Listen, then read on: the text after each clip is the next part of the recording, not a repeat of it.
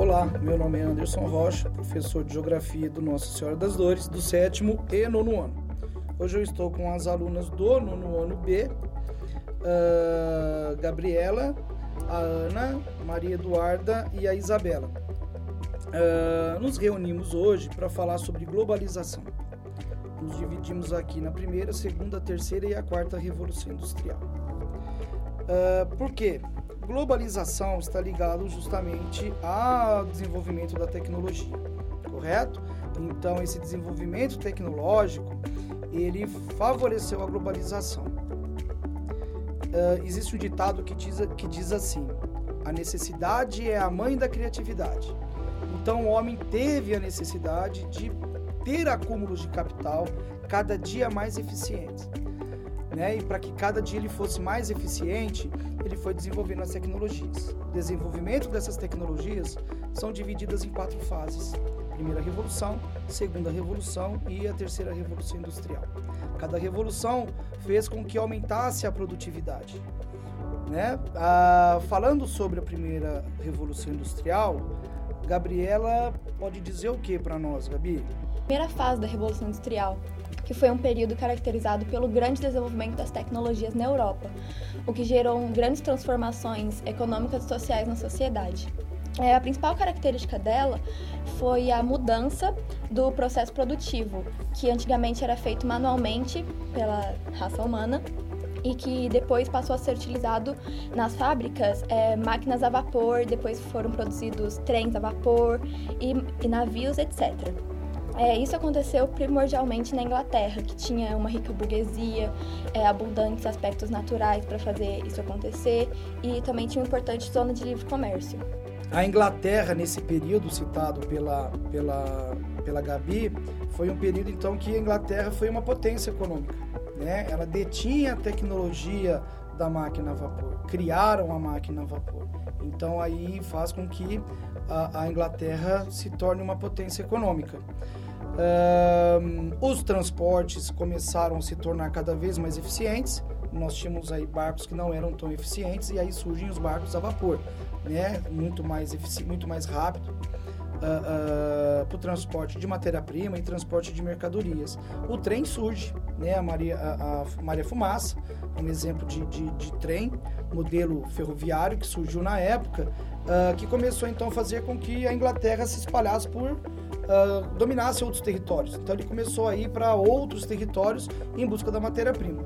Lembrando que esse período aí nós temos as, os países que forne, começam a surgir aí, os países que fornecem a matéria-prima, né, de uma maneira mais clara, o que eu quero dizer em relação a, a surgir aí é, é, é, é a divisão do trabalho, né? A DIT começa a aparecer aí, porque existem os países que, que fornecem a matéria-prima e os países que se industrializaram junto, seguido aí da, da Inglaterra, né? Uh, numa segunda fase, uh, nós tivemos então a segunda revolução industrial, que essas tecnologias criadas na primeira foram uh, ampliadas e evoluídas, né, Isa?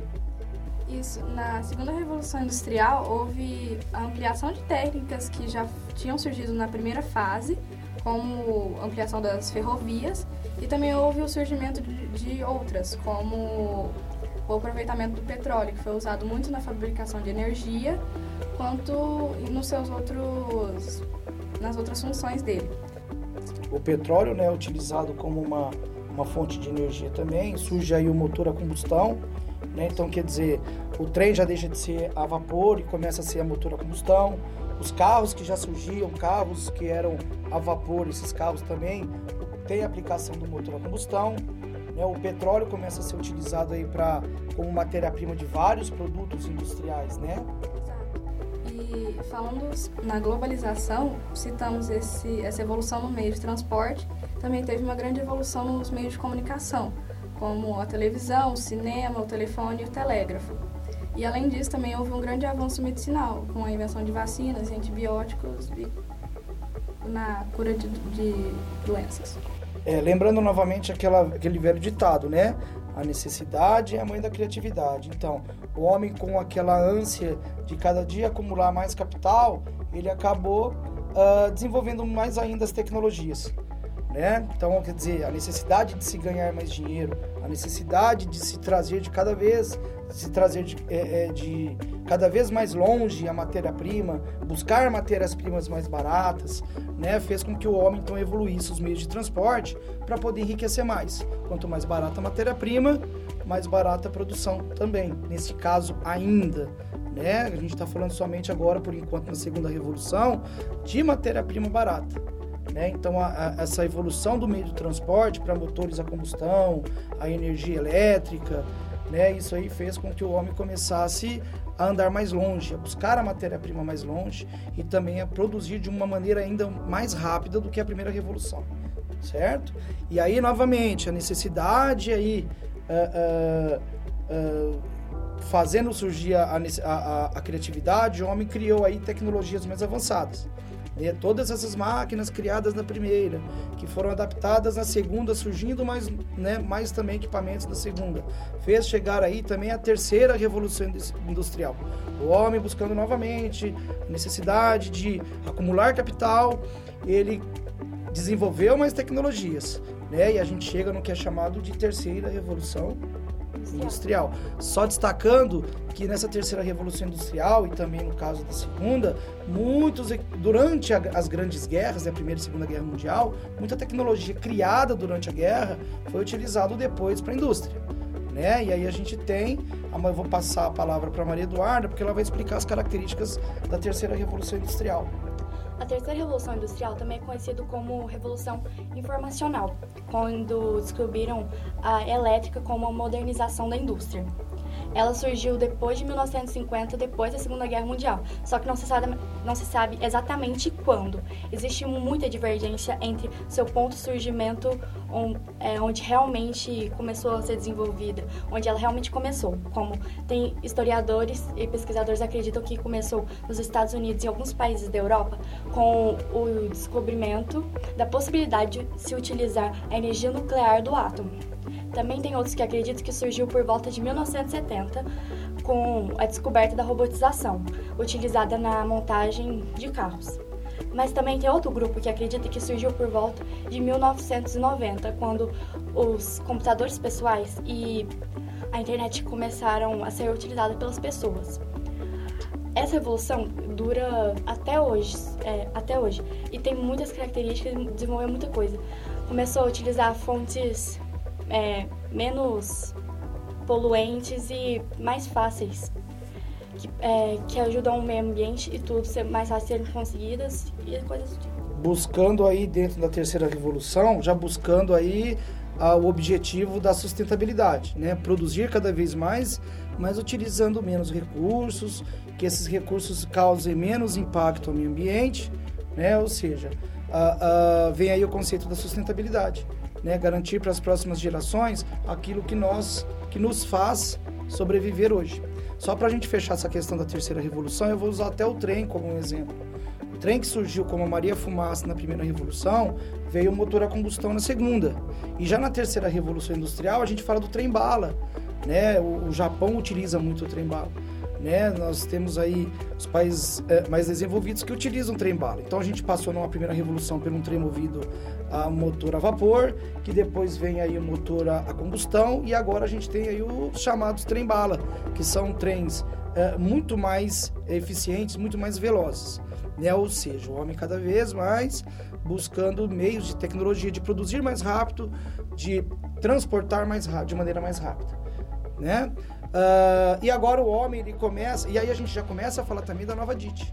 Né? Ou seja, as indústrias com essa comodidade da tecnologia, do transporte e da comunicação, as indústrias hoje já têm uma liberdade de se instalar em países que oferecem a matéria-prima, mão de obra, o mercado consumidor uh, uh, para elas, principalmente a utilização da mercadoria, da matéria-prima e da mão de obra barata, né? Porque senão também eles não saíam do país deles não né? Mas com a mão de obra, a matéria-prima barata nos países economicamente menos desenvolvidos, subdesenvolvidos e agora com elas os emergentes, que esses países pobres se tornaram emergentes com o investimento dessas indústrias multinacionais, uh, as tecnologias têm ajudado para isso, né?